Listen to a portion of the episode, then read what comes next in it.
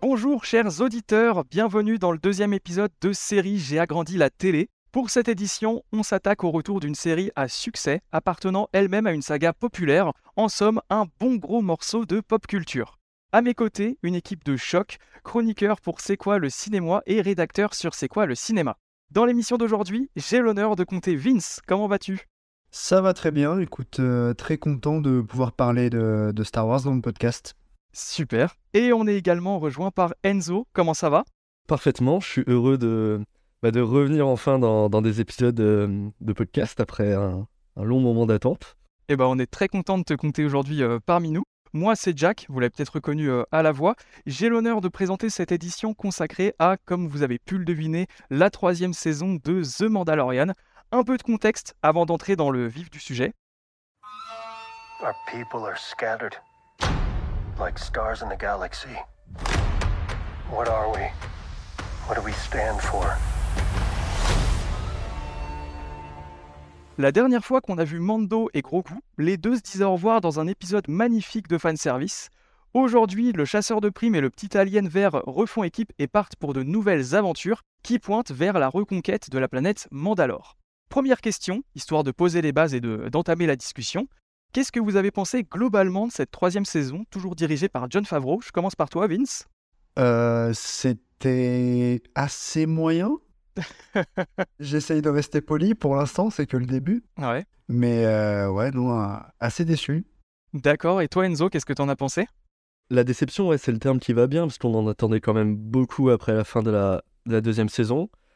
Et bah, c'est ça, c'est moyen. Eh ben, je pense qu'on va tous les trois aller dans la, dans la même direction parce que c'est vrai que je suis assez, euh, assez déçu également. Et si j'essaye d'ôter un petit peu la, la subjectivité de tout ça, parce que j'avais quand même pas mal d'attentes, surtout face à tout ce qui avait été teasé, je trouve quand même qu'on est face à une série qui est, euh, enfin une saison qui est moyenne. The Mandalorian, moi, c'est une série quand même que, que j'apprécie euh, suivre.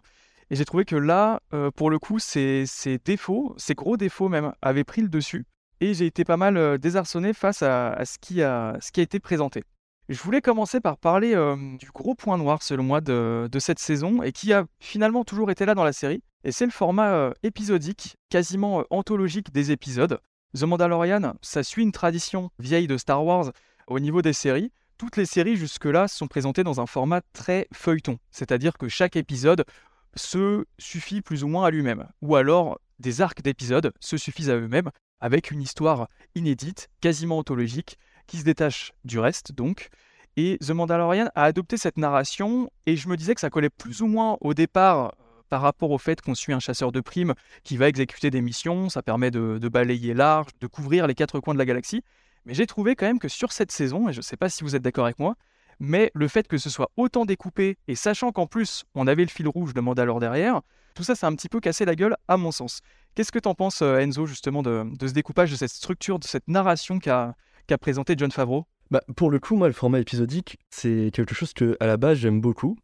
Euh, déjà parce que ça rend hommage à l'une des inspirations principales de la série, qui était euh, euh, Lone Wolf and Cub, Ouais. Donc un manga sur un, un chasseur de primes, et dont les 30 premiers chapitres sont des fillers. Il n'y a pas du tout de fil rouge. Donc c'est un format que j'aime beaucoup. Euh, en plus de ça, les fillers, je trouve que ça permet souvent de, euh, bah, de développer des personnages secondaires, du lore, euh, des intrigues un peu à part, enfin voilà, de se faire plaisir. Oui, tout à fait. Et je pense que ce qui dérange principalement, c'est pas les fillers en tant que tels, mais c'est l'association des fillers avec un fil rouge constamment en arrière-plan. Et comment dire, la- l'association des deux bah, ne rend pas bien. Je suis plutôt d'accord. Vince, qu'est-ce que qu'est-ce que t'en penses, toi? Oui, alors euh, cet aspect un peu euh, feuilletonesque, euh, j'ai... on en a beaucoup parlé, mais ça me dérangeait pas mal en fait dans les deux premières saisons. Euh, en fait, euh, ça m'avait un peu ras-le-bol de, de suivre ces petites aventures, euh, ces, ces fillers hein, finalement, euh, Ouais. euh, où il se passait pas grand-chose. Mondo et Grogu interagissaient avec Ouais. des PNJ, hein, pour reprendre un terme vidéoludique. voilà, il y, a, il y a un truc, à, une mission à remplir, un objet à aller chercher, ou sauver un villageois, des trucs comme ça. Bon, enfin, c'est sympathique, mais ça m'intéressait pas trop. Enfin, j'avais besoin en fait euh, d'enjeux et donc d'un d'un vrai fil rouge derrière. Et en fait, là, dans cette saison 3, on a un fil rouge, j'ai l'impression, plus présent que dans les précédentes saisons avec euh, bah, toute l'intrigue autour de, de- de la reprise de Mandalore. Tout à fait. Mais euh, la structure de la saison, d'épisode en épisode, est hyper étrange. Enfin, en fait, j'ai l'impression que ça, ça, se suit n'importe comment. Je, on passe du, coq à l'âne, euh, avec des, formats d'épisodes plus ou moins longs, euh, un qui va être totalement euh, bah, anecdotique et l'autre très important, voilà, d'un épisode à l'autre. J'ai l'impression qu'en fait, c'est vraiment structuré n'importe comment. Et en fait, ouais, bah, je me plaignais des fillers parce que bah, c'est sûr que quand on te présente une saison de 8 épisodes, quand t'en as 3 ou 4 qui sont des fillers, ça me saoule. Tu vois, ça aurait été une saison de 20 épisodes, j'aurais rien dit. Mais, mais là, euh, en fait, euh, ils arrivent même pas à se concentrer de la meilleure des façons sur, leur fil rouge. On en reviendra plus tard, mais c'était un peu, un peu bizarre, quoi. Je te rejoins euh, énormément là-dessus. Sur les premières saisons, ça m'avait pas trop dérangé, mais en fait, ils nous avaient déjà plus ou moins fait le coup avec la saison 2, hein, parce qu'à la fin de la première saison, ils nous avaient dit oui, en fait, l'enjeu, ça va être de trouver les Jedi et de trouver une maison à, gros coups. Finalement, en fait, dans la saison 2, ils ont quand même calé des fillers, ils ont traité le truc, hein, mais ils ont quand même calé pas mal de fillers. Et là, on se disait à la fin de la saison 2, bon bah ok, euh, gros goût euh, est parti. Finalement, il n'est pas parti, on reviendra là-dessus. Et euh, ils avaient quand même vendu du rêve avec, euh, avec Mandalore, avec la Reconquête, le Darksaber, etc. Et là, en fait, c'est exactement ce que tu as dit, c'est que c'était extrêmement boiteux. On a alterné entre filler et gros moments importants pour la, la mythologie mandalorienne, mais des fois, ça s'est même fait au sein d'un même épisode. C'est-à-dire que l'épisode 3, par exemple, pour moi, ça démontre tout l'échec de cette saison en termes de narration et, vraiment de, structure d'épisode. Parce que tu as une intro avec Mando qui est vachement musclé, qui est vachement épique, avec des batailles spatiales qui fonctionnent euh, énormément. En plein milieu, tu as un espèce de virage politique euh, en mode Andorre, tu sais pas ce que ça fout là, puis c'est certainement moins bien écrit qu'Andorre. Et en même temps, ça sert finalement à l'intrigue de fond, donc bon, tu peux pas non plus trop leur reprocher de- de- de- d'en parler au bout d'un moment. Et puis à la fin, ça raccorde à Mando et, et sa pseudo-quête de rédemption. Et je me dis, waouh, donc en fait, on en est là. On en est à, vous faites des espèces de mix de fillers et d'épisodes importants. Et à mon sens, ça ruine un petit peu l'ensemble, dans le sens où bah, les fillers qui sont proposés, euh, bah, on s'en fout un petit peu parce qu'on est là surtout pour Mandalore et c'est ce qui nous intéresse. Et c'est avec ça que l'épisode a commencé. Et puis en même temps, de relayer euh, Mandalore à l'intro ou alors à la conclusion, ou alors de traiter ça, voilà, euh, un petit peu de manière secondaire, bah, ça minimise tous les enjeux, ça minimise tous les actes qui sont effectués, et on se retrouve avec des aberrations comme euh, l'épisode euh, 6, je crois, où en fait le truc du Darksaber, il est traité à la toute fin de l'épisode en 30 secondes par un dialogue. Tu fais waouh, je me suis tapé euh, autant d'épisodes euh, pour ça.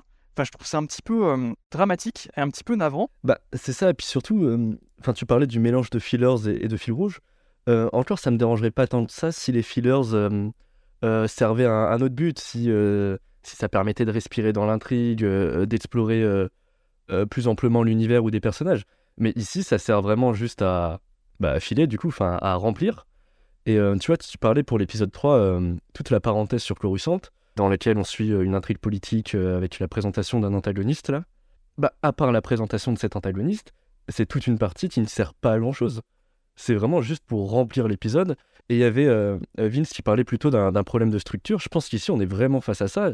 Je sais pas de, quelle manière ont été scénarisés les épisodes, ou même si la série a été d'abord tournée et ensuite ils ont découpé. Mais il y a un vrai problème de structure, euh, ou de mélange en tout cas. Et on dirait vraiment pour le coup, et je pense que c'est un petit peu le cas, qu'il y a des choses qui ont été tournées et qu'ils ont réarrangé derrière euh, parce qu'il y a eu des changements en interne ou pas. On reviendra un petit peu sur la, production potentiellement chaotique. Mais c'est vrai que du coup, bah, la conquête de Mandalore, euh, au final, quand on prend du recul, c'était quand même le, le gros enjeu de cette saison. C'était vraiment The Mandalorian, la conquête de Mandalore. Bah, je sais pas vous, mais j'ai pas été vraiment euh, convaincu pour ma part par le, par le truc. Hein. J'ai pas trouvé ça aussi grandiose que ça aurait dû l'être. Bah, effectivement, moi, j'ai- pas euh, le même bagage que tout le monde, n'ayant pas fini euh, la série animée Clone Wars, donc j'ai pas, pas suivi tout ce qui se passe avec Mandalore, sa chute, etc. Donc, je, je saisis peut-être pas encore tout, toute l'ampleur du truc, Ouais. mais effectivement, ça promettait quand même quelque chose, a priori, bah, d'assez euh, d'assez épique, tu vois, une, une, une aventure quand même euh, euh, assez saisissante. Et je sais pas, j'ai trouvé ça plat, en fait, tout le long. Je... Déjà, rien que le départ, en fait, cette histoire de rédemption de Mando. Ouais. Je suis désolé, mais déjà, moi, ça me fait un peu. Ça me fait un peu rigoler, cette, cette histoire de, de casque qui, a, qui a été enlevé. Enfin, je veux dire, il a, il a pas enlevé tous les jours, quoi. Il a enlevé une fois pour un cas de force majeure, euh, et le gars, il doit aller absolument se repentir dans les eaux sacrées ou je sais pas quoi.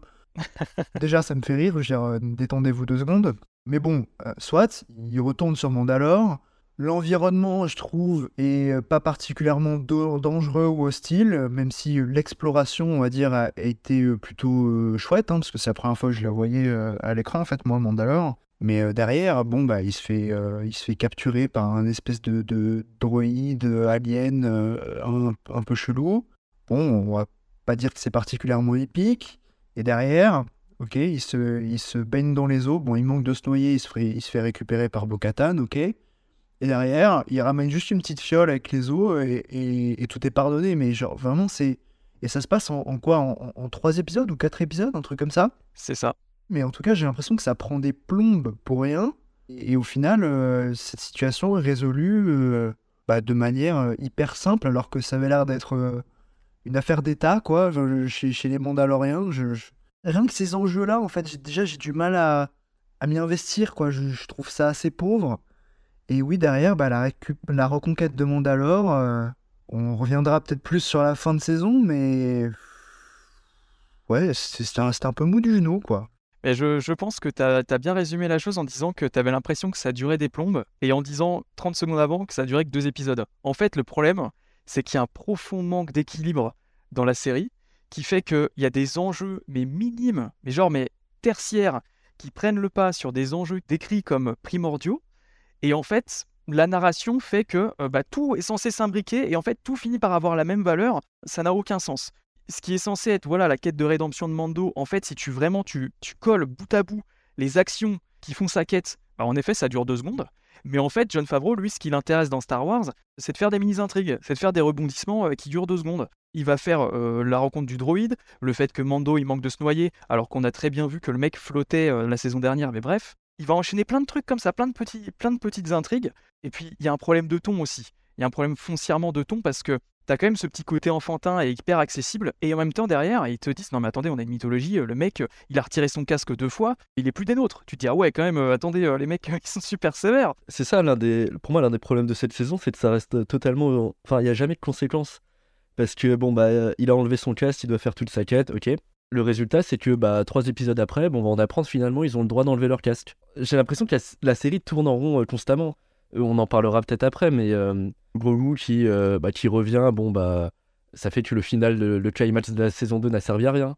Pareil avec l'antagoniste qui revient euh, dans, dans cette saison, bon, bah, pareil, le final de la saison 2 n'a aussi servi à rien. En fait, les, les actions n'ont jamais de conséquences. Il y a vraiment une, une sorte de boucle un peu infernale à, à ce niveau-là. Les actions n'ont pas de conséquences, et puis ils se permettent surtout de présenter des séquences qui sont censées être euh, épiques et impactantes, sauf qu'en fait ils les ont déjà jouées depuis deux saisons. Enfin je veux dire, Mando qui adopte Grogu, mais attendez, mais ça fait pas déjà 20 épisodes qu'il a adopté Grogu? Enfin qu'est-ce qui se passe là en fait Euh, Oui, il- après là, euh, je sais pas, il l'adopte officiellement devant le- les Mandaloriens. Ouais. ok, d'accord, mais le, le truc, c'est qu'en fait, ça, il aurait même pu le faire en étant séparé de Grogu euh, toute la saison et qui reviendrait peut-être pour le dernier épisode, tu vois. Ouais. Ça, ça aurait quand même été une, une fin logique. euh, bon, ben voilà, on se retrouve, euh, bah, je, je- je t'adopte euh, définitivement, machin truc. Il n'y avait pas besoin, en fait, de le faire revenir toute la saison, surtout qu'ils en ont rien fait. Mais vraiment, je, je suis désolé, le Grogu, à part sauver les fesses de Mando deux, trois fois en, en, en utilisant la force, il- il n'a servi à rien. Quoi. il a servi à rien. Mais justement, je voulais dans cette, euh, dans cette émission caler ma petite théorie personnelle sur Grogu, son rôle, et puis pourquoi la saison a l'air aussi, euh, aussi bâtarde par rapport au reste. Mais selon moi, en fait, euh, toute cette histoire de Grogu, de, de saison un petit peu bizarre, c'est dû à des problèmes de, production et de direction, on va dire, thématique et dramaturgique, suite à des conflits entre John Favreau et Kathleen Kennedy. Alors après, ça se base sur des rumeurs, hein, attention, ça reste quand même à vérifier, mais j'ai l'impression que tout concorde et tout va dans ce sens. On a appris récemment que John Favreau et Kathleen Kennedy se seraient brouillés temporairement suite à la fin de la deuxième saison de The Mandalorian. Qu'est-ce qui se passe à la fin de la saison 2 Eh bah Grogu est remis à Luke et euh, bah, on a Mando qui, pleure parce qu'il se retrouve tout seul. À mon avis, ça n'a pas vraiment plu en fait à Kathleen Kennedy, qui voyait la mascotte de la série et clairement le produit le plus vendu euh, en termes de goodies euh, s'échapper, parce qu'à mon avis, euh, Grogu aurait pas du tout dû être dans la saison 3. Il aurait dû être mis de côté et peut-être revenir après, euh, très certainement. Mais donc, ça, ça n'a pas plu à Kathleen Kennedy, qui aurait du coup bah, fait chier John Favreau pour qu'il remette Grogu dans la série. Résultat, il l'a fait in extremis, mais pas dans Mandalorian, c'était pas possible en termes d'agenda certainement. Donc il l'a refait dans Boba Fett, ce qui n'a aucun sens en termes de dramaturgie, même en termes de fin d'économie de série, c'est n'importe quoi. Et ensuite, donc, Grogu se retrouve à nouveau dans Mando saison 3. Donc ceux qui n'ont pas vu le livre de Boba Fett, euh, allez vous faire voir. Et en fait, si vous regardez bien, dans la saison 3, euh, Grogu ne sert à rien. Et même ses gags ne servent à rien et, n'apportent rien et ne, sont plutôt ratés. Grogu est même fondu avec le personnage du, droïde. Parce qu'au tout début de la saison, euh, on rappelle, Mando, il va voir son pote pour choper un compagnon et donc pouvoir explorer Mandalore. Mais ça, en fait, c'est clairement une piste pour nous dire qu'à la base, Mando, il était censé être tout seul et en fait se trouver un nouveau compagnon, comme euh, c'était le cas dans le tout premier épisode de la, de la saison 1, bah, avant qu'il ait Grogu. Et donc, en fait, là, Grogu, il est dans les pattes de Mando et il fait rien. Il progresse pas. Il y a zéro progression. Tout ce qui se passe avec Grogu n'a aucun sens ou n'a aucun poids dramaturgique. Et en fait, c'est d'autant plus flagrant que, à l'origine, Mando dans cette saison devait déjà être un petit peu plus secondaire, puisqu'on voit qu'il laisse la place à Bo-Katan, à la mythologie mandalorienne, etc. Et là, le fait que Mando soit secondaire, mais qu'en plus il se retrouve avec Grogu dans les pattes, bah, ça fait que le personnage de Grogu ne sert plus à rien. Là, clairement, ils l'ont mis là pour vendre plus de figurines, pour vendre plus de peluches certainement, mais ça n'a aucun sens. Et Grogu, selon moi, était censé revenir plus tard. Et c'est pour ça qu'en fait, la saison, bah, du coup, elle a certainement été réagencée au dernier moment, donc euh, il y a plein de pans, bah, Grogu, Mando, tout ça, qui tombent à l'eau. Et je pense qu'ils en ont eu un petit peu, euh, peut-être pas honte, mais ils l'ont un petit peu mis sous le tapis cette saison, alors qu'il y avait de quoi la faire exploser niveau, euh, niveau audience. On sortait à peine de The Last of Us, qui avait Pedro Pascal, qui protégeait une autre, euh, une autre personne un peu plus fragile que lui. Enfin, je veux dire, tu surfais sur la popularité d'une autre série en même temps, surtout que Mandalorian, c'est quand même le produit Star Wars aujourd'hui le plus populaire, devant les films, hein, euh, faut le rappeler. Mais bizarrement, ils en font pas trop de com, mais ils insistent sur le fait que, attendez les mecs, euh, dans 2-3 ans, vous avez le film de Filoni qui arrive. Et en fait, ils sont focus là-dessus plus que sur la série. Peut-être pour justement rattraper le fait que bah, c'est pas ouf et que John Favreau, bah, il a dû euh, se plier aux, exigences de, Kathleen Kennedy. Voilà, c'est ma petite théorie. Effectivement, euh, eff- je crois qu'il y avait des rumeurs hein, donc, euh, de, problèmes de production donc, euh, entre John Favreau et Kathleen Kennedy. Sans forcément spéculer sur ce qui a pu se passer en interne, euh, les conflits, etc. Peu importe, en fait, c'est juste pour moi un, un- échec total euh, dramaturgique, en fait. Euh, c'est même carrément un aveu d'échec, parce que déjà rien qu'au sein de la saison de, Boba Fett, où il y avait que 7 épisodes, hein, il y en a deux euh, ils sont quasiment centrés que sur Mando. Enfin, Boba Fett, on le voit à peine, quoi. euh. on dirait en fait un début de saison 3 de Mandalorian, mais euh, dans la série Boba Fett, c'est très étrange. Je sais pas, on dirait que c'est comme s'ils avaient pas assez de matière en fait à raconter euh, sur Boba Fett et ils se sont dit oula oula, il faut qu'on fasse revenir Mando et qu'on fasse d'autres trucs parce que sinon on va pas tenir cet épisode. Donc déjà là, euh, il y a un gros problème, effectivement. Alors qu'à la fin de la saison 2, Grogu partait avec Luke Skywalker, il y avait un boulevard de développement de personnages qui s'ouvrait euh, sur toute la saison 3 de Mandalorian. On pouvait suivre d'un côté les aventures de Mando tout seul et qui devait donc composer sans Grogu, et de son côté donc euh, Luke Skywalker qui apprend euh, la voie des, Jedi et de la Force à Grogu. Comme ça, chacun de leur côté, on pouvait avoir là deux aventures en, parallèle. C'était chouette à suivre, je pense. Et du coup, les deux personnages grandissent de le chacun de leur côté et pouvaient encore mieux se retrouver par la suite. Ça me semblait quand même. Enfin, ça a été fait des, centaines de fois dans, dans plein de séries. Voilà, des personnages qui se séparent et qui se retrouvent euh, à la fin de la saison.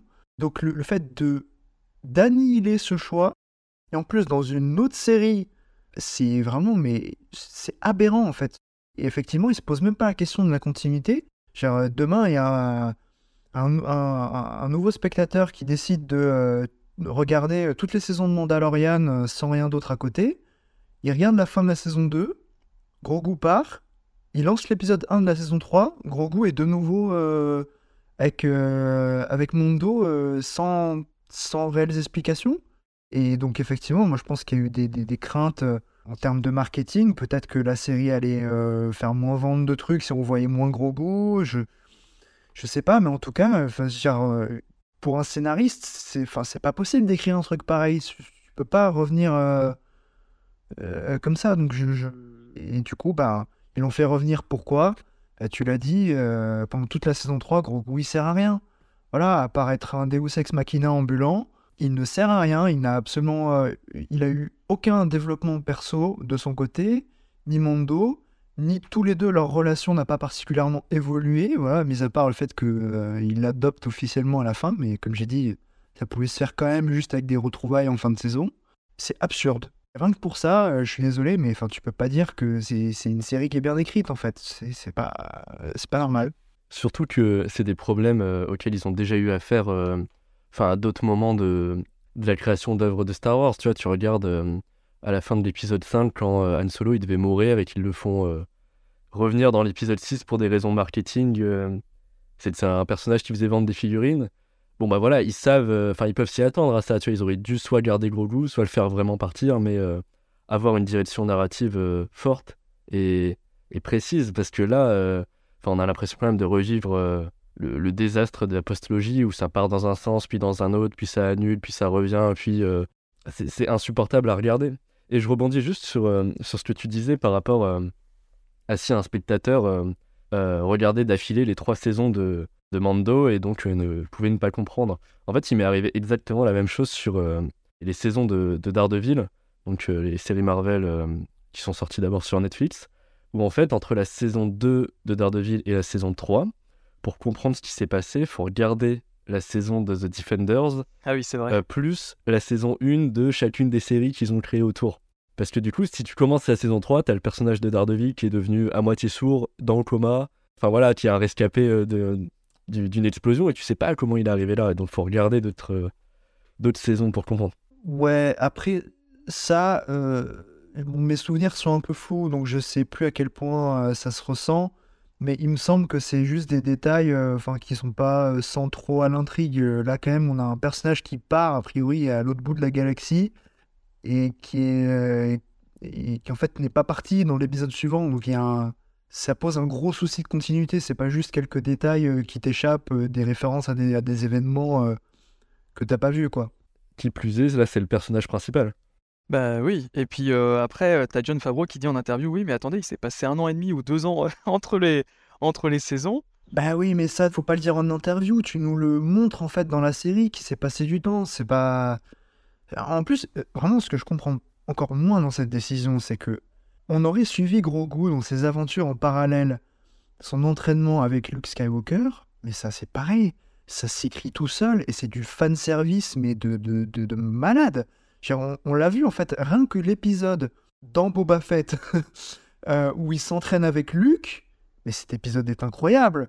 C'est mieux que tout ce qu'on a vu dans, toute la série Boba Fett, et même, euh, même si tu le places euh, avec les épisodes de Mandalorian, c'est dans le très haut du panier. Donc refaire des séquences comme ça dans deux ou trois épisodes au, au- au fur et à mesure de la saison 3 de Mondo, mais ça se fait tout seul et ça, satisfait tout le monde en fait. Donc je comprends pas pourquoi ils ont renoncé à ça. C'est stupide. Et comme tu le dis, ça s'écrit tout seul. Parce qu'en plus, le, le côté timeline, le temps qui passe, bah, imaginons, ils aient, des, ils aient des burns un peu. Ils font toute la saison sur Mandalore avec euh, Mando. Tu peux t'imaginer qu'ils passent du temps, euh, voilà, euh, avec Mando qui fait, qui fait quand même une quête lourde de sens hein, pour lui et son peuple. Et à la fin, tu te dis, putain, il se retrouve enfin. Bah, le truc, il a du poids. Tu te dis, waouh, ça fait des épisodes et des épisodes que j'ai pas vu Grogu. Limite, après, tu te le payes ton épisode Maxi Best-of avec euh, Luke qui fait l'entraînement à Grogu, ce qui était génial et ça avait été super bien fait dans Boba Fett, mais ça n'avait aucun sens dans ce contexte-là. Et ça marchait en fait. Et au niveau de la dramaturgie et de l'impact que ça pouvait avoir sur l'audience, c'était décuplé. Mais je pense qu'il y a quand même ce côté de on peut pas se passer de Grogu, enfin du moins ils se sont mis ça dans le crâne, surtout Kathleen Kennedy, et donc ils ont forcé pour que ça revienne. Sauf que en fait avoir une mascotte qui sert à rien, bah, c'est terrible. Et en plus là le pire c'est que j'ai l'impression que le syndrome il a touché un peu euh, les personnages qu'on aimait bien, à deux trois exceptions près. Mais je sais pas ce que vous avez pensé du développement même de, de Din dans cette saison. Mais le mec, euh, enfin, on parle de Boba Fett dans sa série, mais là, Dean, euh, c'est plat. Enfin, tout était là. Tout était là. C'était écrit d'avance ce qu'il fallait faire. Et en fait, les rares fois où il a parlé, c'était pour nous faire Jon Snow en mode non, mais attends, euh, she's my queen, euh, c'est Bo-Katan qui va gérer le bail. La saison 2 le positionnait quand même dans un contexte particulier. Il se retrouvait avec le Darksaber. Enfin, il y avait un truc, il y avait un dilemme, il y avait, il y avait quelque chose de piquant. En fait, non. C'était un figurant la plupart du temps, euh, Mando, dans cette saison. Je trouve ça dramatique. Je trouve ça dramatique. Oui, bah en fait, le, seul personnage qui a été réellement développé dans cette saison, c'est Bo-Katan. Moi, ça me dérange pas. Justement, je trouve globalement que c'est intéressant parce qu'il y a ce côté un peu euh, exclu de, de, de, la faction euh, mandalorienne. Et en même temps, voilà, elle veut, elle veut, elle veut reprendre la, la planète, elle veut euh, rendre ses, ses lettres de noblesse à, à sa nation et, et potentiellement prendre le pouvoir. Donc, sur le papier, je trouve ça très intéressant. Je trouve malheureusement que à cause du rythme et de la structure de la série, ça n'a pas été toujours euh, très bien traité, ou en tout cas, ça n'a pas été à la hauteur de ce que ça pouvait euh, euh, promettre. Mais oui, Bo-Katan, en réalité, c'est une des seules satisfactions, aussi maigre soit-elle, que, de, cette saison, en fin de compte. Ouais, et les mauvaises langues te diront que le traitement de Bo-Katan, en fait, il est identique à celui qu'il a eu dans les autres séries. C'est-à-dire qu'en fait, Dave il rejoue le même scénario en boucle à refaire Bo-Katan qui court après le Darksaber. Sauf qu'en fait, ça fait trois séries différentes qu'elle a le même scénar. Bon, ça, je ne saurais pas en juger, du coup, mais... euh, C'est révélateur d'un truc. Enfin, tu le dis, ça fait trois séries qu'elle a le même scénar. C'est que, une fois de plus, ça tourne en boucle. Il n'y a pas d'enjeu. Les événements, ils n'ont pas de, de, de réel poids, enfin, pas d'ampleur. On parle de Star Wars. On pourrait s'attendre à de l'ampleur. Et là, euh, pour revenir sur le climax de la saison avec la, la bataille de Mandalore, enfin, c'est quand même 20 soldats qui se battent contre 15 mercenaires. C'est pas ce que j'appellerais de l'ampleur. T'as jamais de conséquences de. Bah, c'est ça, de vrai poids. Mais ce qui est terrible, c'est qu'ils ont quand même envie d'en avoir. Si vous jetez un œil aux artworks qui finissent les épisodes, et ben à chaque fois, c'est magnifique. Et surtout, ça grouille de détails et de personnages. En fait, tu te rends compte que ce qu'ils ont en tête, c'est vraiment des batailles avec 100 Mandaloriens qui se fight contre euh, 10 000 Stormtroopers. Sauf que à l'arrivée, dans la série, c'est c'est pauvre. Je trouve que la plupart du temps, ils arrivent quand même à bien gérer le stagecraft, je crois que ça s'appelle comme ça, la technologie qu'ils utilisent là. Mais des fois, ça tue complètement le truc. Enfin, des fois, ça, ça tue toute l'ampleur que ça devrait avoir.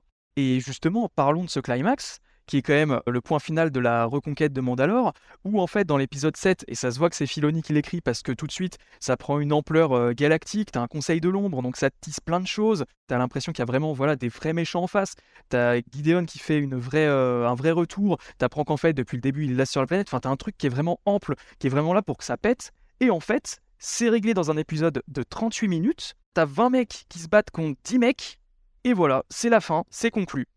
Ben, ça manque clairement d'intensité en fait. Euh, on n'a pas l'impression que ça a un quelconque impact ou euh, on, on ressent pas le danger en fait pour les personnages dans, dans cet épisode, alors que normalement tu te heurtes à, à Gideon et, donc euh, son, son armée ou je je sais pas comment on peut appeler ça, mais enfin peu importe le nombre, en fait c'est juste que le, le challenge aurait quand même dû être difficile à relever et j'ai l'impression que chaque épreuve, que ce soit du côté de Mondo, de Bo-Katan, des autres Mandaloriens, euh, tout est d'une facilité. En fait, du coup, tu ne, tu n'es pas investi dans ce qui se passe, tu, regardes ça défiler devant tes yeux, mais euh, tu, ne, crains rien, il n'y a aucune conséquence, il y a, y a rien du tout, c'est, pauvre. En plus, ils t'introduisent des trucs en 30 secondes euh, qui sont censés avoir un impact, mais bah voilà, c'est, torché en 30 secondes. cette, histoire de clone de Gideon, bah ok. Ah, il y a des clones, ah, ils sont détruits. Mais je sens venir le truc, encore une fois, euh, enfin t'en parlais, mais cette histoire de clone, je sens qu'une fois de plus, il n'y aura pas de conséquences. Ils vont te sortir un, un clone de l'antagoniste et, et c'est parti pour une saison 4, il est de retour, et ainsi de suite. Tu vois, t'as jamais d'impact ou de. C'est évidemment ce qui va se passer. Et là où en fait je trouve ça navrant, c'est que je trouve quand même que quand ils tentent des connexions avec le reste de l'univers Star Wars et surtout avec la postlogie, honnêtement, il y a des choses que je trouve assez, euh, assez louables et, euh, et on y reviendra après. Mais par exemple, ce qu'ils ont fait avec les gardes prétoriens qu'on voit dans, dans The Last Jedi, c'est du grand n'importe quoi. Alors quand c'est dirigé par Filoni, encore une fois, euh, je suis désolé de le mettre sur un piédestal, mais il a vraiment réalisé le meilleur épisode de cette saison haut la main. Quand c'est Filoni qui réalise ça, et ben les mecs ils arrivent au ralenti, ils tabassent un mec qui venait de dégommer 20 autres gars, enfin ça a de l'impact, c'est plutôt bien foutu. Par contre derrière en fait, les gardes prétoriens qui je le rappelle hein, ont mis en déroute Rey et Kylo Ren qui sont pas non plus des cruches dans l'épisode 8, ben en fait là ils galèrent à tuer euh, un petit truc qui court là sur des échafaudages à la con là. Et tu te dis mais attendez les mecs, euh, il y a un problème de ton, il y a un problème de d'enjeu. C'est, c'est cartoonesque. C'est c'est cartoonesque, c'est vraiment les Looney Tunes. Mais en fait, quand tu remets ça en contexte, les enjeux sont complètement, euh, sont complètement mal gérés. Mais on en revient au fait que bah, il y a des actions minimes qui prennent toute la place, qui effacent les plus grandes, et au final, on se retrouve avec un truc qui, qui n'a plus de valeur. C'est terrible, surtout quand tu compares avec la saison dernière où l'enjeu c'était quand même de trouver les Jedi. On a croisé Ahsoka dans un épisode qui était génial et à la fin ça finissait sur Luke Skywalker, s'il vous plaît, qui dégommait des droïdes pendant 20 minutes. Enfin, quand même, c'était euh, c'était full fan service, mais au moins c'était impactant. Je pense qu'on est nombreux à avoir chialé, quoi. Et là, tu te dis, waouh, en fait, ils balancent des pistes, mais ça sert à rien. Les clones, euh, les gardes prétoriens, bon, bah finalement, euh, ça n'a pas de consistance. Et tu finis là-dessus. Et en plus, enfin, je sais pas ce que vous en pensez de cette fin. Ils ont l'air quand même de. Je sais que c'est pas le cas, mais ils ont l'air quand même de clôturer le truc en mode bon bah voilà c'est fini maintenant Mando il va vivre ses petites aventures avec Grogu voilà il va il va devenir fermier il va planter des betteraves mais tu sais très bien qu'ils vont, qu'ils vont vadrouiller derrière, mais je comprends pas cette, euh, cette façon de clore à la fin. Bah, c'est plat, encore une fois. euh, dé- désolé de me répéter, mais ça. En fait, ils auraient dû, je pense, commencer à, introduire des choses euh, au niveau de, de, de la, de l'amiral Throne, euh, sans, même sans forcément le montrer ou en, ou suggérant sa présence, euh, des, choses comme ça, mais montrer en fait qu'il y a une menace plus grande euh, qui attend euh, bah, les, personnages, que ce soit dans la saison 4 de Mandalorian ou, ou dans d'autres séries en, en parallèle. Mais là, en fait, on, retourne voilà, à Mondo qui va faire ses petites quêtes voilà, pour éliminer quelques, Quelques pecnos. Voilà, quelques pecnos de l'Empire qui restent. euh. C'est là le problème, c'est que ils traitent ça comme s'il fallait éliminer voilà, quelques soldats de l'Empire qui, résistent euh, cachés, euh, tapis dans l'ombre, etc. Au lieu de nous présenter ça comme non, en fait, il y a une menace plus grande et il y a un vrai gros ménage à faire et en fait, on a besoin d'aide. Et là, c'est minimisé en fait. Donc, euh, je suis désolé, mais je, je- je m'en fous. En fait, là, je j'ai aucune envie de, voir la saison 4. Enfin, elle arrivera quand elle arrivera, mais genre, euh, je me dis pas, oh, je- j'espère que, que ça arrive bientôt, quoi. Je, m'en fiche complètement. Déjà, bon, bah, on va se répéter euh, comme la série, mais encore une fois, ça ça a pas vraiment d'impact. Et euh, en plus de ça, on revient vraiment à la situation initiale euh, du chapitre 2, c'est-à-dire Mando est chasseur de primes, et il est accompagné de, de son petit compagnon. Voilà. Encore une fois, la série tourne en boucle. Et, surtout, cette fin, je la trouve très hypocrite. Cette idée de vouloir te faire croire qu'il y a une. de faire un épisode de conclusion, alors qu'on sait très bien que c'est la poule aux odeurs de Disney, et que bah, il va y avoir une saison 4, que Mando va apparaître peut-être dans Ashoka, peut-être dans, bah, sûrement dans le film de Filoni. Enfin, c'est évident qu'il n'y a pas de vraie conclusion, donc autant l'assumer et faire un épisode de série qui tease autre chose, euh, enfin voilà, qui te fait apparaître un, nouveau méchant, comme, comme Vincent l'a dit. Mais autant faire un vrai épisode de série et pas une fausse conclusion hypocrite. Je suis bien d'accord avec vous. Et puis j'ai un sentiment quand même global sur cette saison. J'ai l'impression que c'est un peu. euh, Il tourne en boucle, mais en plus c'est un petit peu au rabais. C'est-à-dire que là où sur les saisons précédentes, pour parler un peu plus de technique, il y a quand même des plans où j'étais un petit peu impressionné. Je trouvais que niveau iconisation c'était plutôt pas mal. Là vraiment, j'ai pas trouvé qu'il y avait un épisode particulièrement plus classe qu'un autre, à part euh, peut-être les deux derniers. Et pourtant, ils ont fait quand même défiler du beau monde. On a le réalisateur de, de Spider-Verse qui est venu. On a Bryce Dallas Howard qui avait quand même signé des beaux épisodes, qui est venu et fait qui a réalisé peut-être le pire épisode de toute la série euh, avec Jack Black. Et puis même euh, en termes de musique, Ludwig Göransson, certainement pour des problèmes d'agenda, il a laissé sa place euh, aux compositeurs, aux compositrices, je sais plus, de Boba Fett. Je trouve que ça se ressent. C'est finalement une grosse saison euh, au rabais. C'est peut-être même juste une, espèce de saison de transition un peu bizarre. En fait, techniquement, le budget est toujours là. Ça fait pas forcément euh, cheap, à part à certains endroits, mais c'est, c'est, on va dire, c'est correct. C'est toujours correctement euh, filmé, mais ouais, il y a rien de particulièrement euh, impactant, rien qui va te marquer en fait dans la mise en scène. Alors que c'est vrai que, bon, je, vais peut-être citer l'exemple le plus évident, mais euh, dans le final de la saison 2, toute l'apparition de Luke, il n'y a rien de particulièrement brillant euh, dans la mise en scène, mais c'est une efficacité redoutable en fait. Tu joues sur l'identité du personnage, la façon dont tu l'iconises dans ce couloir où il dégomme tous les droïdes, il y a cette, tension qui monte, tu, tu, tu dis ouais il est balèze et tu sais pas encore trop qui c'est, et en même temps tu, espères que c'est Luke, enfin tout est parfaitement mis en place. On n'était pas forcément en droit de s'attendre à un truc aussi, euh, aussi ouf, mais Là, il n'y a rien, en fait, je, retiens rien du tout. Genre, euh, aucun plan, aucune idée, euh, rien du tout, en fait, de cette saison 3. Limite, rétrospectivement, c'est bête, mais ce qui m'a le plus marqué, et encore, c'est même pas visuellement, c'est euh, l'épisode 3, qui pourtant, au sein de la saison est une anomalie narrative. En termes de structure, c'est n'importe quoi. Qui se trouve là et en plus qui soit aussi long par rapport aux autres épisodes.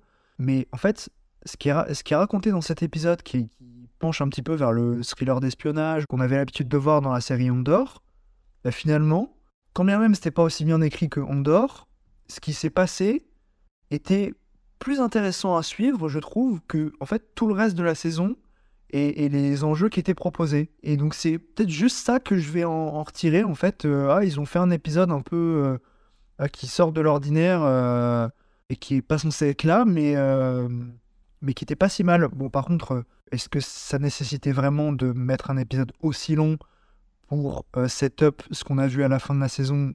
Voilà, je n'en suis pas sûr. Je pense que ça n'en valait pas la peine, mais sur le moment, c'était pas désagréable. Mais surtout que dans cet épisode-là, ils reprennent quand même un, un personnage de la saison 1. En fait, ils font une continuité à un fillers, ce qui est. Enfin, c'est. Bref. Je trouve ça assez surprenant. Mais en soi, t'as raison, l'épisode est. Enfin, en tout cas, la partie sur Coruscant est, est sympa à suivre. Puis ça faisait plaisir de revoir quand même euh, Coruscant de nuit, euh, comme si on était dans la prélogie. Juste pour revenir sur le terme de, saison au rabais, euh, ce qui est étonnant pourtant, c'est que bah, c'est une troisième saison qui a eu plus de budget que la précédente. Et que la précédente avait été faite sous Covid. La saison 2, euh, elle a été faite en, en 2020, je crois. Donc, voilà, donc ça tape un peu quand on fait la comparaison. Ah ouais. Je suis désolé d'enfoncer le, dernier clou du cercueil, mais, c'est vrai qu'on n'en retient pas grand-chose de cette troisième saison. Le coup du budget, j'avoue que je, je m'en remets pas parce que dans la saison 2, on avait quand même, enfin je veux dire l'épisode sur Ahsoka, on l'aime ou on l'aime pas, mais il avait de la gueule quoi. L'hommage au vieux film de sabre, euh, bah, c'était Filoni encore une fois. On va dire que je l'adore, mais euh, c'est pas de ma faute, hein. il signe les meilleurs épisodes, mais il y avait une vraie direction artistique, c'était tranché, c'était là, c'était pas non plus exceptionnel, c'était pas non plus brillant, mais t'avais un vrai univers, un vrai truc développé sur, euh, sur 45 minutes, ça fonctionnait euh, énormément. Et je suis quand même très content que vous ayez tous les deux souligné la, la qualité de l'épisode 3, euh, enfin la qualité, au moins le fait qu'il avait de bonnes intentions. Je voulais quand même évoquer ce qui m'a le plus plu du coup dans cette troisième saison, et que de manière générale j'aime beaucoup avec The Mandalorian, c'est qu'il s'attarde quand même à venir colmater les brèches de la postlogie, qui souffrent quand même de, de pas mal de défauts. Et j'aime bien quand The Mandalorian vient un petit peu bah, réparer les failles, apporter un petit peu de contexte et expliquer bah, pourquoi on se retrouve euh, 30 ans après le retour du Jedi avec un, nouvel ordre, euh, des nouveaux méchants, etc. Là, j'ai trouvé que c'était plutôt intéressant dans la manière où ils ont montré les échecs de la Nouvelle République, où en fait, bah, il suffisait pas de dégommer l'empereur pour que euh, tout s'effondre et qu'il n'y ait plus du tout de, méchants, de bad guys. Ça, c'était plutôt intéressant. J'aime aussi bah, le fait qu'ils traitent euh, que oui, en fait, il reste des méchants aux quatre coins de la galaxie et que ces mecs-là, ils veulent encore qu'il y ait de l'Empire et donc que c'est les, restes de l'Empire et les futures euh, fondations du Nouvel Ordre. J'aime bien les jonctions qu'ils font entre tout ça, à apporter du contexte, à, même faire des liens avec des personnages. Dans l'épisode 7, on avait par exemple le père de, de Hux, puis ils ont carrément justifié, entre guillemets, hein, parce que ça reste impardonnable, mais le fait que Palpatine soit de retour. Tu regardes les films, c'est toujours euh, imbitable, c'est n'importe quoi, hein, mais ils apportent un petit peu de contexte, un petit peu de lien entre tout ça. C'est toujours bien d'enrichir le lore et en plus, euh, voilà, quand euh, même si euh, effectivement ça fait un peu une parenthèse bizarre au sein de, la série Mandalorian, c'était quand même intéressant et en plus on se penche un, petit peu à échelle humaine en fait sur ces sur ces anciens impériaux qui doivent se réinsérer dans, la société et c'est cette nouvelle république. Est-ce que est-ce qu'ils vont se ranger ou est-ce qu'ils vont reprendre leurs méfaits euh, c'était plutôt intéressant et donc euh, bah en fait on voilà on se penche sur des personnages voilà euh, comme j'ai dit à échelle humaine et en même temps ça enrichit l'univers donc c'est c'est cool quoi. En fait, je trouve ça intéressant l'idée de, de combler les, trous de la postlogie. Euh, surtout que je pense que Filoni il a sûrement une certaine marge de manœuvre vu sa popularité pour le faire. Mais en même temps, ça condamne la série à être juste un, un petit gadget secondaire, tu vois. Elle peut pas prendre d'ampleur vu qu'elle ne sert qu'à combler les trous d'une postlogie. Et d'ailleurs, juste pour revenir, euh, j'y pense sur, sur Filoni, que, que apparemment Jack aime beaucoup. Euh, je pense que si- s'il peut faire aussi des ambiances euh, aussi réussies, il faut en parler de l'épisode sur Ashoka, euh, c'est que justement, il a, il a cette marge de manœuvre qui lui permet de faire ce, qu'il a, ce, qu'il a, ce dont il a envie. Euh, ce qui, je pense, ne doit pas être le cas de tous les réalisateurs. Tu parlais de, euh, du cinéaste qui avait fait euh, Into the Spider-Verse, c'est ça? Ouais. J'ai plus l'impression que quand eux, ils viennent réaliser des épisodes, c'est vraiment des effets d'annonce pour dire euh, regardez, il y a Jet Black, regardez, il y a tel réalisateur, tel réalisateur. Et qu'au final, bon, bah, on a des épisodes euh, plats, basiques, euh, Oui, c'est des artisans. Ils viennent, euh, ils doivent coller un petit peu au cahier des charges et, euh, et euh, comment dire, au- à l'esthétique globale de, de la série. Donc, ils peuvent pas non plus proposer des trucs de dingue, même si il y en a certains qui sont démarqués avec quelques bonnes idées. Je pense à Bryce Dallas Howard, par exemple. Mais oui, de toute façon, peu importe les noms. euh, Par exemple, euh, je sais plus pour quelle série, mais ils ont annoncé qu'il y avait David Lowery, donc le réal de Ghost Story et The Green Knight, qui allait réalis- réaliser un épisode. Voilà, après, je, je sais pas à quoi va ressembler la série, mais je, doute qu'il va faire des folies avec sa, mise en scène. Enfin, j'espère, hein, mais je- j'en doute fortement. Comme on le disait, il y, a- des épisodes quand même qui étaient plus ou moins réalisés euh, avec euh, plus ou moins de brio sur les saisons précédentes. Je trouve que ça s'est quand même vachement lissé. Enfin, t'as as parlé de Bryce Dallas Howard. Je trouve qu'elle a quand même fait du bon boulot hein, euh, sur, euh, sur les saisons précédentes et notamment dans, dans Boba Fett. Là, euh, bon, la pauvre, euh, dans la saison 3, elle se retrouve avec l'épisode. euh, Oh là là. Déjà, euh, rien qu'au niveau du script, c'est le pire truc qu'on pouvait lui donner. euh, Enfin, euh, elle a pas fait, elle a pas fait grand chose non plus, quoi. Petite parenthèse sur cet épisode, mais sans déconner, l'aberration du truc. C'est-à-dire que ils se pointent sur la planète au début avec un objectif très précis. On leur dit non, non, vous n'allez pas parler à ces gens-là parce qu'ils voulaient juste causer. hein. On leur dit non, vous n'allez pas parler à ces gens-là, vous allez venir, vous allez faire euh, NCIS, pas Coruscant, mais c'est Coruscant bis, hein, franchement. En fait, finalement, ils font une enquête sur des droïdes qui jamais éveillent le, le- passif de Mando avec les droïdes, parce qu'on le rappelle, le mec est quand même censé être traumatisé, surtout par une catégorie de droïdes précis. Ils sont contre-fous parce que la, la dramaturgie dans cette, dans cette série, euh, c'est un peu n'importe quoi. Ils font ça, c'est blindé de caméos, mais genre, enfin, c'est cool d'avoir Jack Black, mais je suis un peu triste finalement d'avoir Jack Black dans un rôle aussi naze. Et même chose pour euh, Christopher Lloyd, Ah oui, c'est vrai. Oh là. qui joue le méchant. Mais, mais l'inutilité du truc, tout ça pour finalement clôturer l'histoire du Darksaber dans les cinq dernières minutes. Parce qu'en fait, l'histoire du Darksaber était déjà clôturée dans l'épisode 2 qui était full filler, quasiment, euh, avec Mando qui se faisait capturer. Mais l'aberration du truc, quoi. Et ça veut dire que si je respecte leur euh, dramaturgie, pendant un instant, le propriétaire de Darksaber, c'était cette espèce de droïde pourri là dans la caverne. C'était lui. Oui, c'est vrai. Je suis atterré par, par ce qu'ils ont fait. Mais bref, ouais, cet épisode était, euh, était calamiteux. D'ailleurs, j'y repense là. Euh, désolé, c'est- un peu dé- décousu, euh, mais bon, que- comme la série, hein, on va dire. Comme la série. Mais justement, cette histoire de caverne avec le droïde bizarre là qui chope le Darksaber et tout, c'est dans cet épisode-là qu'on a le, le flashback de Grogu euh, sur l'ordre 66. La caverne, c'est l'épisode 2. Et l'épisode du flashback de, de Grogu, c'est celui où il y a une grosse bestiole qui vient capturer euh, le fils euh, mandalorien, là. Ah non, mais oui, oui, oui. Non, le flashback, il intervient quand il est dans, dans la forge avec l'armurière là. Vous voyez, j'ai- du mal à me souvenir d'un truc que j'ai vu il y, a, il y a trois semaines. C'est dire à quel point ça m'a marqué. J'aimerais revenir sur ce flashback. C'est que ça promettait pas mal de choses. On avait un petit aperçu dans, dans le trailer de la saison. On se disait, ah chouette, ils vont revenir sur l'ordre 66 et tout. Ça peut être hyper intéressant. Oui. Apporter du background à, à Grogu. Au final, qu'est-ce qu'on voit?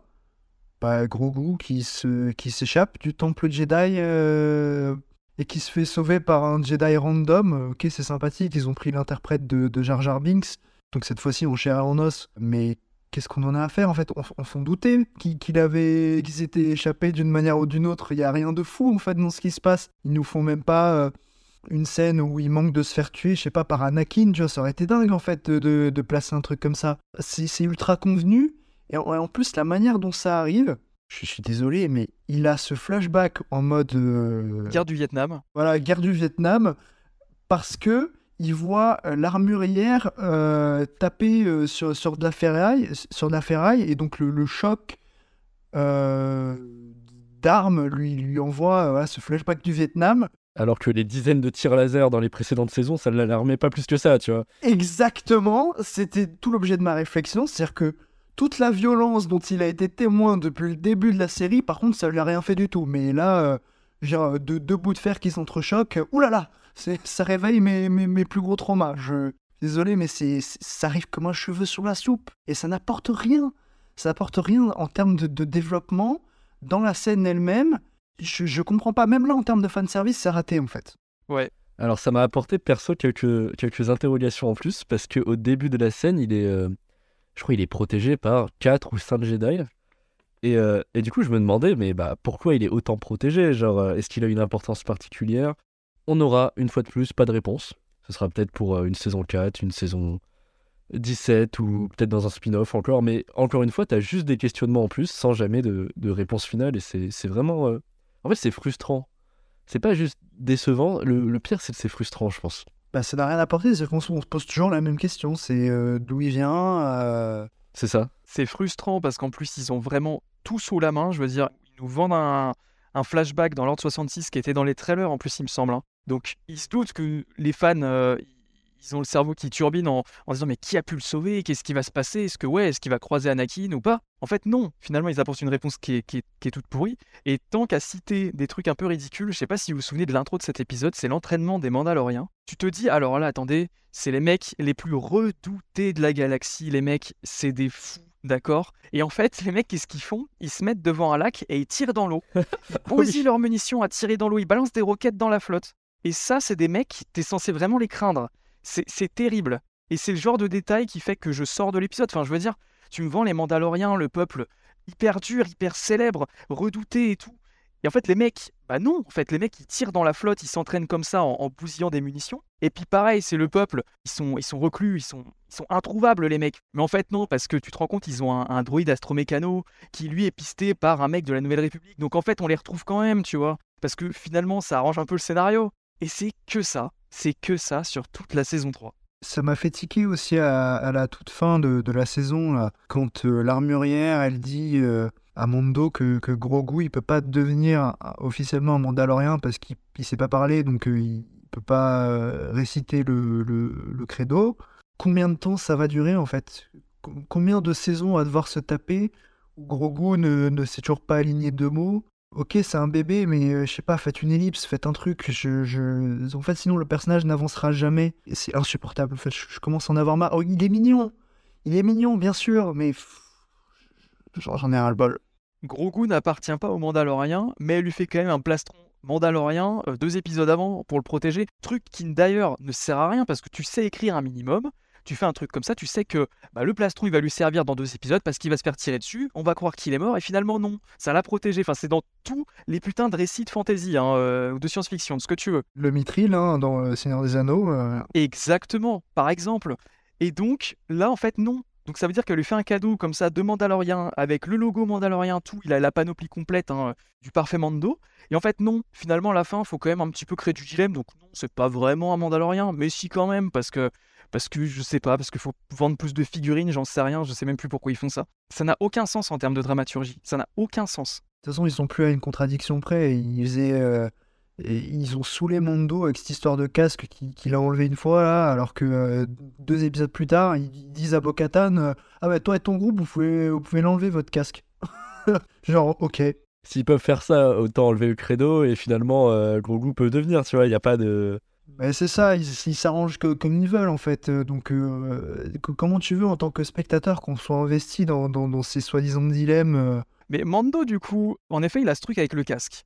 Les seules fois où il avait retiré le casque, c'était soit euh, parce qu'il allait crever, soit c'était pour dire au revoir à son fils. Donc c'est-à-dire que en termes d'impact, c'était quand même plutôt fort, ça fonctionnait bien dans le scénario, et puis c'était chouette de voir la, tronche de Pedro Pascal. Ce que j'ai quand même oublié de dire, c'est que le principe du personnage en armure euh, masquée et tout, c'était exactement comme Dark Vador, c'était retrouver son humanité, en tout cas en gagner. C'était bah, peu à peu retirer le casque, et ça passait donc par le fait d'avoir un fils. Dark Vador, encore une fois. Sauf que là, du coup, ils ont annulé le truc, du coup, parce qu'il doit garder son casque. Mais comme vous l'avez dit, en fait, euh, bah, ça, en fait, euh, il plie les règles du credo un peu comme ils l'entendent, parce que des fois, ça arrange le scénario. En plus, bêtement, ça nous prive de Pedro Pascal, parce que du coup, bah, il a même plus besoin de se pointer. Il peut se contenter de doubler en boucle euh, depuis un autre studio lointain. Bah, c'est pas grave, ça fait moins de frais, c'est cool. Et puis, bah, en fait, c'est totalement régressif. Ça fait que le personnage il perd tout ce qu'il a gagné. Ça veut dire que le fait d'enlever son casque, on l'annule totalement. C'est fini, le développement de Bando, c'est fini. Et en plus, j'en rajoute une couche, le mec était quand même vendu comme, selon leurs propres termes, hein, comme euh, un petit peu l'élu, quoi. Le mec se, finissait, malgré lui, par avoir le Darksaber. Il correspondait à la définition qu'on donne à Bo-Katan d'avoir connu les deux camps avec et sans casque. Mais Mando, justement, c'était son arc à lui de, connaître les deux, d'être fidèle au credo et de pouvoir retirer son casque parce qu'il a un fils. Le mec, c'était clairement le roi Arthur, il se retrouvait avec euh, l'excalibur mandalorienne. Finalement, non, c'est un figurant. Et finalement, eh ben, il va tout donner pour aller faire le pécor dans, son, dans sa caravane à la fin de la saison. Je suis énervé, vous l'avez vu. Régressif, c'est le mot. hein. C'est comme le fait de voir Christopher Lloyd dans la série. Régressif. Non, vraiment, c'est abusé. Alors, on va essayer de se tourner un petit peu vers, euh, vers l'avenir après ce bilan plutôt négatif. Parce qu'on sait du coup qu'il y aura une saison 4. hein, euh, la, conclusion de la saison 3 est évidemment ultra temporaire.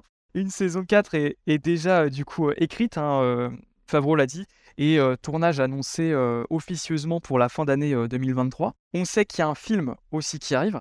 Je me permets de vous demander quelles sont vos, vos attentes par rapport à ça? Est-ce que justement vous avez encore des attentes par rapport à, à Mandalorian? Et surtout par rapport au fait, c'est important, que c'est une série qui fait partie aujourd'hui d'un écosystème de séries. C'est un truc qui vous hype encore? Est-ce que vous avez des attentes pour le film? De manière globale, voilà. Est-ce que, est-ce que vous avez encore euh, un peu de hype pour tout ça? Là, on se presse pas pour répondre. hein. Là, il y a moins de. Tu veux y aller, euh, Enzo? En premier non, bah en vrai, attends, juste pour y répondre euh, rapidement, c'est euh, de la hype. Je dirais pas que j'ai de la hype. Je vais sûrement regarder euh, la prochaine saison. Oui. Euh, le film, bien évidemment, ou la série sur Ashoka, bien sûr, peut-être un peu par nostalgie. Mais euh, je dirais pas que c'est de la hype. Je vais le... Dans tous les cas, je mettrai la série en fond. Pendant que j'écris des articles, je mettrai la série en fond sonore et, euh, et je l'aurai. Mais, mais oui, je vais regarder peut-être pas la saison 2 de Boba Fett, parce qu'il faut pas non plus. euh, Ouais, ça par contre, je, je sais vraiment pas si je vais regarder. hein. je suis bon client, mais, mais Rodriguez m'a m'a traumatisé. Hein. Enfin, Ah oui, les Power Rangers dans l'espace. ouais, c'est bon, ça m'a suffi. Non, mais je pense que, que je continuerai de regarder, oui, parce que on, on l'a bien vu qu'il y avait un potentiel. Euh, et bon, pour le moment, c'est frustrant parce que, bon, bah voilà, on est déçu, mais il y a un potentiel et je continue d'y croire, donc on, on verra la suite. Ouais, bah pareil, hein, de toute façon, je vais continuer à regarder parce que je suis un gros Yankee et que Star Wars, euh, voilà. Même si j'ai quelques, j'ai quelques limites, hein, comme j'ai dit, je sais pas, je sais pas si Boba Fett saison 2, je regarderai. Je, laisserai peut-être quelques personnes se sacrifier euh, en premier. Et si ça vaut le coup, je, m'y mettrai, mais sinon, voilà, parce que déjà la saison 1, c'était une épreuve. Mais Mondo, non, ben, je vais continuer à regarder, mais à ce stade, j'ai plus d'attentes. En fait, déjà, rien que. J'avais des attentes pour la saison 3 à la fin de la saison 2. Je me suis dit, ah, trop bien là, euh, ce, qui, ce, qui peut, ce qui va se passer ne peut être que, super bien. Et cette incartade, en fait, au sein de Boba Fett, et donc ce, ce rétro-pédalage voilà, de Grogu et de son entraînement, a totalement tué ma hype. Je, vraiment, euh, la promo a de toute façon été quand même assez discrète, à part un ou deux trailers balancés. Enfin, il n'y a pas eu beaucoup de, je sais pas, de, de, de, TV ou d'affiches ou de trucs euh, avant la sortie qui font que bah, les gens, euh, beaucoup de gens d'ailleurs n'a- n'a- n'avaient pas capté que la série avait redémarré, donc euh, ça veut tout dire. Moi, je, je savais, parce que je suis le truc de, de près, mais j'étais pas pressé, quoi. Je- J'en avais un peu rien à faire. Je me suis dit, mais là, en fait, euh, ils ont plus envie de de- d'écrire des histoires, quoi. Quand tu, quand tu refuses à ce point un boulevard dramaturgique. En fait, moi, j'adore Star Wars, mais je, je veux qu'on me raconte des histoires intéressantes. Et quand j'ai vu qu'ils ont refusé de le faire, ça a tué, voilà, toutes mes attentes. Et pour le coup, euh, pour en faire quoi? Ben rien. Donc, euh, j'ai- encore moins de- d'attentes pour la suite de Mandalorian. Par contre, les projets annexes, que ce soit la série Ahsoka ou euh, euh, Skeleton Crew, je sais pas, je, je, je sais pas encore trop, mais par contre, The, The Acolyte, ça a l'air vachement bien. Ouais. Le film de Dave Filoni, je suis évidemment curieux parce que c'est Dave Filoni, mais euh, C'est un film The Mandalorian ou c'est un film de Filoni? C'est un film Mandoverse de Filoni. Ah, c'est risqué, je trouve, parce qu'il faut que les spectateurs, du coup, aient vu euh, les 12 séries précédentes. Eh oui.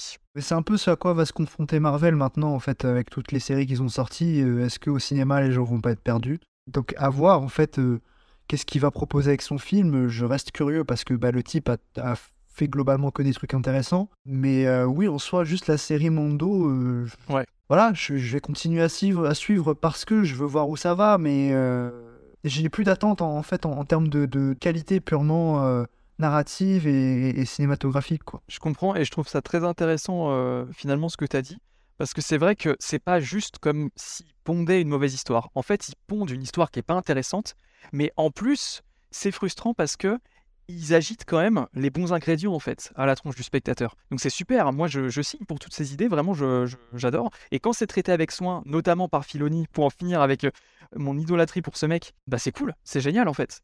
Sauf qu'au final, là, on se retrouve avec un truc qui est méchamment plat, pas intéressant ou trop peu intéressant en rapport au sujet qui est traité. Pour ma part, je vais continuer à suivre, mais c'est vrai que là, du coup, ça porte un coup dur à l'image que je me faisais des séries Star Wars, parce que les deux premières saisons m'avaient plutôt pas mal plu. Ensuite est arrivé Boba Fett, qui a été euh, une douche froide parce que j'avais quand même pas mal d'attentes par rapport à la, à la réintroduction du personnage. Ensuite, on a eu Kenobi, que je trouve pas mauvais, mais extrêmement décevant par rapport à ce qui a été euh, déployé. Par chance, on a eu Andorre, qui là, je trouve, est exceptionnel. Enfin, Andorre, j'ai repris foi après les deux déceptions consécutives. Et là, je me dis, ils reviennent à leur base, à leur produit le plus, le plus populaire, on l'a rappelé pendant le podcast. Et ils ont réussi à saboter ça. Ça fait vraiment de la peine pour le reste. Heureusement, les séries à venir sont pas trop connectées à Parasoka au Mandoverse. Mais clairement, euh, si même Mandalorian, c'est plus une valeur sûre, ça me fait un petit peu, euh, un petit peu peur pour la suite. Le film reste quand même un projet que, que je vais suivre de près. Parce que j'ai hâte de voir comment ils vont, ils vont traiter tout ça. Je me dis que Filoni, il va réussir à traiter les enjeux en conséquence. Le problème, c'est que j'ai peur que ça fasse un petit peu la revanche des Sith, je m'explique. C'est-à-dire que La Revanche des Sith, c'est un film que j'adore, c'est mon deuxième Star Wars préféré. Mais en fait, c'est un film qui est bon, mais qui aurait pu être excellent s'il était mieux propulsé, en fait, si les deux précédents avaient mieux fait le boulot. Ouais, je te rejoins pas mal là-dessus. En fait, ça, ça dépend parce que je pense que ce film-là, sur le Mandoverse, entre guillemets, euh, va être une sorte d'aboutissement de, de la série et des, des trucs qui ont été faits un peu en parallèle.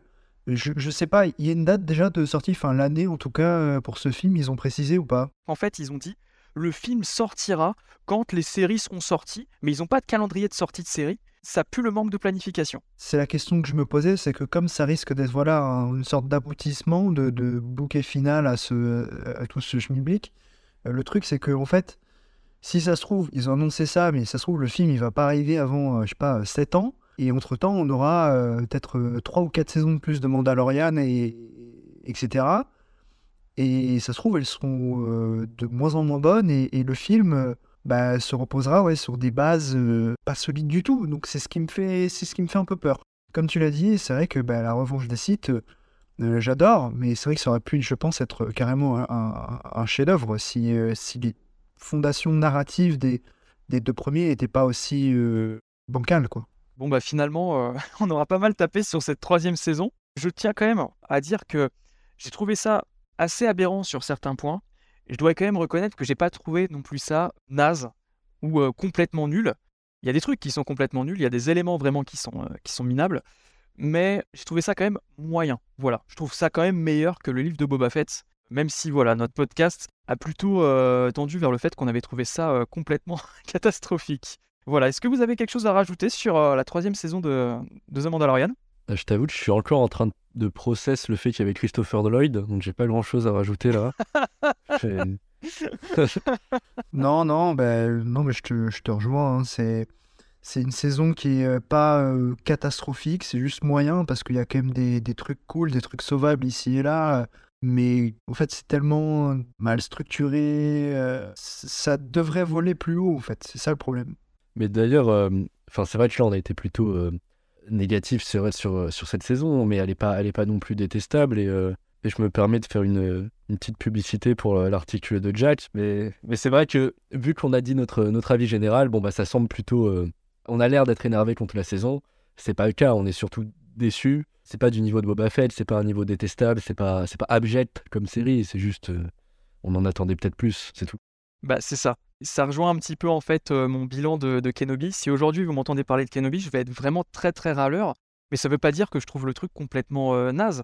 C'est juste qu'il y a un potentiel qui est là et que le terrain est super fertile pour faire naître des trucs épiques, iconiques, vraiment des trucs qui peuvent marquer durablement la mythologie Star Wars et qui se refusent à le faire. Et c'est ça qui est pire en fait que juste trouver un produit euh, nul, c'est d'en être déçu en fait. C'est que ça génère de la frustration et de la déception. Et là, c'est clairement le cas sur cette euh, troisième saison de, de The Mandalorian. Et bah sur ces euh, tendres mots pour The Mandalorian saison 3, je vous remercie donc d'avoir euh, participé au podcast. Ça me rassure, je suis pas un gros aigri, on est trois gros aigris, c'est déjà cool. C'est un bon résumé, je pense. hein. Je pense qu'il y en a beaucoup d'autres, hein, euh, mais bon. N'oubliez pas, euh, chers auditeurs, que vous pouvez retrouver notre boulot sur C'est quoi le cinéma et dans d'autres euh, chroniques pour C'est quoi le cinéma et surtout de futurs épisodes de série J'ai agrandi la télé. Sur ce, c'était Jack et puis je vous souhaite une excellente journée. Salut Salut Ciao, à bientôt.